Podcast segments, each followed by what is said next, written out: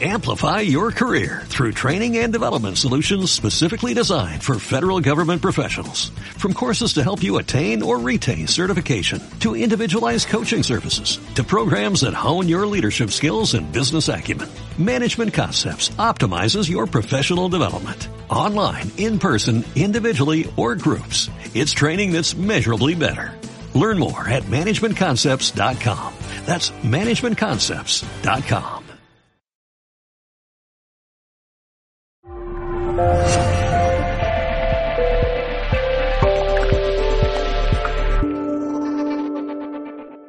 Vamos a escuchar un audio, si nos lo pone por favor el técnico. Tony, ¿cómo llevas tú la tarde de jueves? Pues bien, ¿Ya tienes más o menos planteado lo que vas a hacer que mañana? ¿Que va a empezar el fin de semana o qué?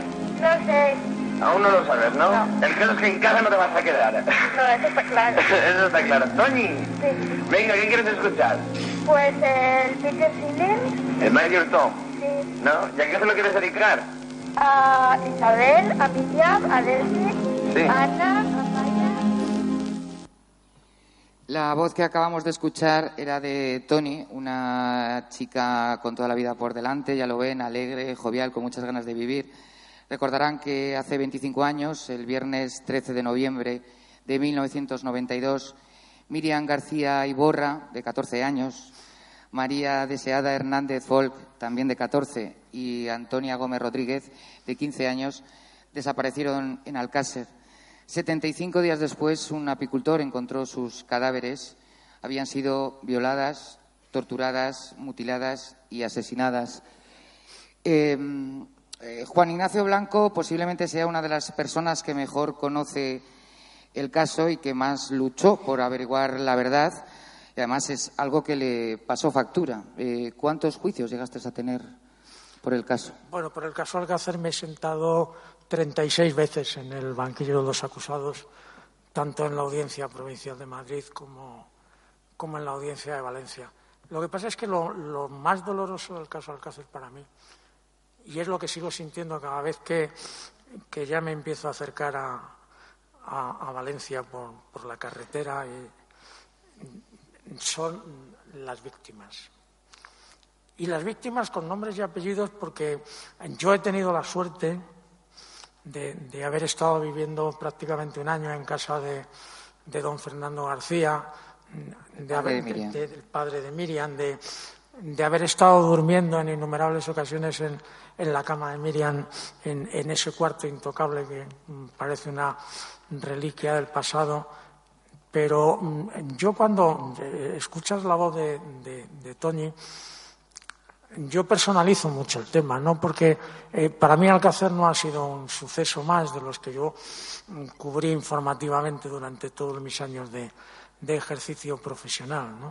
Yo reconozco que en Alcácer, y, ahí tengo que entonar de alguna manera mi mea culpa como periodista, pero de lo cual me siento muy orgulloso como persona, creo que crucé los límites en todos los sentidos, me impliqué de una forma personal en algo que que probablemente, bueno, pues como habíamos estudiado en la facultad, es lo último que debe de hacer un periodista, pero yo estaba ya muy cansado de que me tomaran el pelo durante tantísimos años, eh, habiendo vivido yo que he tenido la suerte, bueno, por, por- echarme algún halago personal de, de haber llegado al chalet de los marqueses de Urquijo antes que la policía, de, de haber vivido prácticamente todos los, los grandes sucesos de, la transición in situ y en persona con un tipo de periodismo que ahora ya no se practica. Es decir, que nosotros íbamos a los sitios, pasábamos días en los sitios, mm, investigábamos en la medida de nuestras posibilidades, pero conocíamos el lugar de los hechos, las familias, hablabas con la policía, hablabas con los vecinos, hablabas con los amigos. De alguna manera te acercabas mucho a los. Y yo estaba ya un poco cansado de que me contaran historias que no tenían absolutamente nada que ver con la realidad, ¿no? de que nos siguieran queriendo vender la burra, entre comillas, de que Rafael Escobedo mató a los marqueses de Urquijo, que no se iba a saber nunca lo que había ocurrido en el cortijo de los Galindos, cuando desde el primer día todo el mundo sabíamos perfectamente qué es lo que había ocurrido. Cuando te hartabas de ver falsos culpables cumpliendo condenas por hechos que no tenían absolutamente nada que ver. Y, yo, en, este caso, de alguna manera, en un principio me había creído, como todo el mundo, la supuesta versión oficial de, de esos papelitos alrededor de la fosa, de, de la mano que afloraba y de Anglés y Ricard culpables y, Antonio Anglés tirándose por una ventana y esas cosas. Y decía, bueno, pues no lo voy a poner en duda.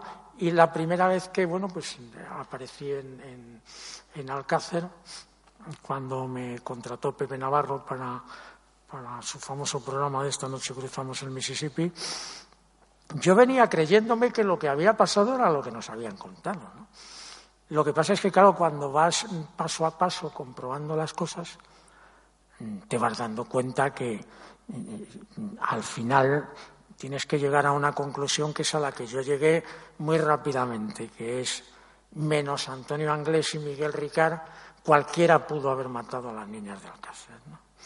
A partir de ahí, pues bueno, pues gracias al apoyo, al coraje y al empuje de, de don Fernando García, persona que en este país había que haberle hecho un monumento y que, sin embargo, ha sido objeto de las más viles y monstruosas calumnias de, todo tipo por parte de tuvo también varios juicios. De, todo el mundo. Sí, se sentó en innumerables ocasiones en el banquillo y es más. Eh, él, como yo, desgraciadamente, no tenía ningún tipo de patrimonio. Mm, mis responsabilidades civiles las cubrieron las cadenas de televisión pero Fernando García, como tenía patrimonio, me consta que en, esta, en este mismo momento, en la actualidad, todos los meses tiene que seguir pagando porque él pidió un aplazamiento para poder soportar las indemnizaciones a las que, a las que fue condenado. Y bueno, tiene unas penas de prisión pendientes que son más elevadas que las mías. Y claro, a cualquiera que se le explica fuera de nuestras fronteras que al padre de, una niña a la que han violado, torturado, mutilado y asesinado se ha sentado en el banquillo conmigo con una petición por parte del fiscal de 24 años de prisión, que se dice pronto, publicada a cinco columnas en todos los periódicos nacionales y sin que ni un solo periodista se le hubiera ocurrido decir, hombre, con que le metieran seis o siete, pues tampoco pasaba nada, ¿no? Con ese silencio, con ese eh, ostracismo de alguien que lo único que ha pretendido, con sus errores y con sus aciertos, como ocurrió conmigo. Pero nuestra única guía era hacer justicia a tres niñas que un día salen de su casa y que desgraciadamente cuando vuelven a aparecer pues prácticamente están troceadas en el interior de una tumba. Cuando a estas víctimas se les pone cara, se les pone cuerpo, se les pone familiares, cuando yo he pasado unos momentos en, casa de, los padres de Tony Encantadores, una familia muy, muy humilde, que vive en unas condiciones muy difíciles, pero que yo llegaba allí, me sacaban un café, sentaba en la mesa camilla, me daban un cariño, yo les escuchaba hablar de, de Tony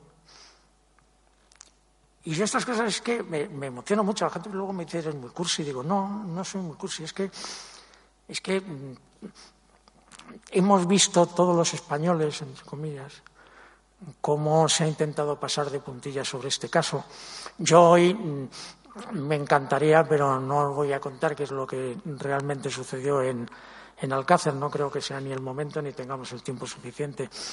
Pero sí sé que en Alcácer sucedió que hay un montón de gente, que yo un día hice una lista, y que eran 136 personas directamente relacionadas con el tema, porque cuando ocurre una tragedia de este tipo, no, mueren Miriam, Antonio y Desire.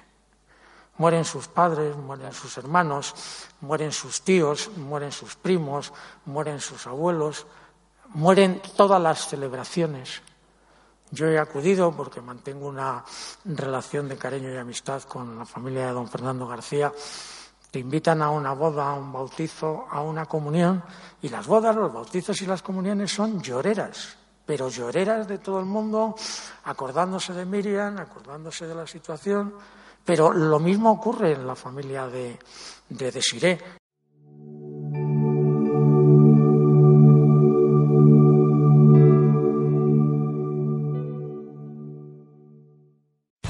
Amplify your career through training and development solutions specifically designed for federal government professionals. From courses to help you attain or retain certification, to individualized coaching services, to programs that hone your leadership skills and business acumen, Management Concepts optimizes your professional development. Online, in person, individually, or groups, it's training that's measurably better. Learn more at managementconcepts.com. That's managementconcepts.com.